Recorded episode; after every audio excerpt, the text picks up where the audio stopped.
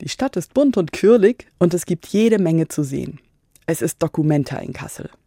Ich sehe Sonnenbrillen, die als Kunstwerke taugen, traditionelle Gewänder aus verschiedenen Ländern und Klamotten, die ich nie freiwillig tragen würde. Ich liebe es, am Friedrichsplatz zu sitzen und die flanierenden Menschen zu beobachten. Die meisten davon tragen ihre Dokumentarkarte um den Hals und sind darum leicht zu erkennen. Das schafft Verbundenheit.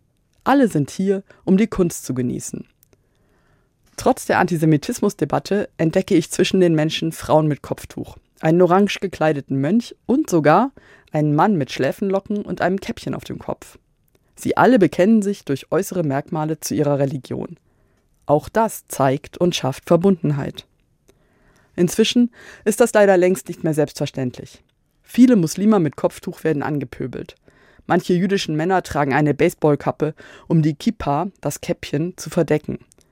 Wer sich sichtbar zu seiner Religion bekennt, macht sich angreifbar. Manchen Menschen ist jede Art von Religion verdächtig und viele verschweigen lieber, dass sie glauben. Momentan erst recht, weil es viele Verdächtigungen und Verletzungen gibt. Deshalb bewundere ich muslimische Frauen, die stolz Kopftuch tragen, ebenso wie jüdische Männer mit Kippa. Ich fühle mich mit ihnen verbunden weil wir an denselben Gott glauben. Und es bestärkt mich, wenn andere ihren Glauben so öffentlich zeigen. Als Christen haben wir kein deutliches äußeres Signal. Aber ich habe meine Kette mit dem Kreuz wieder hervorgeholt.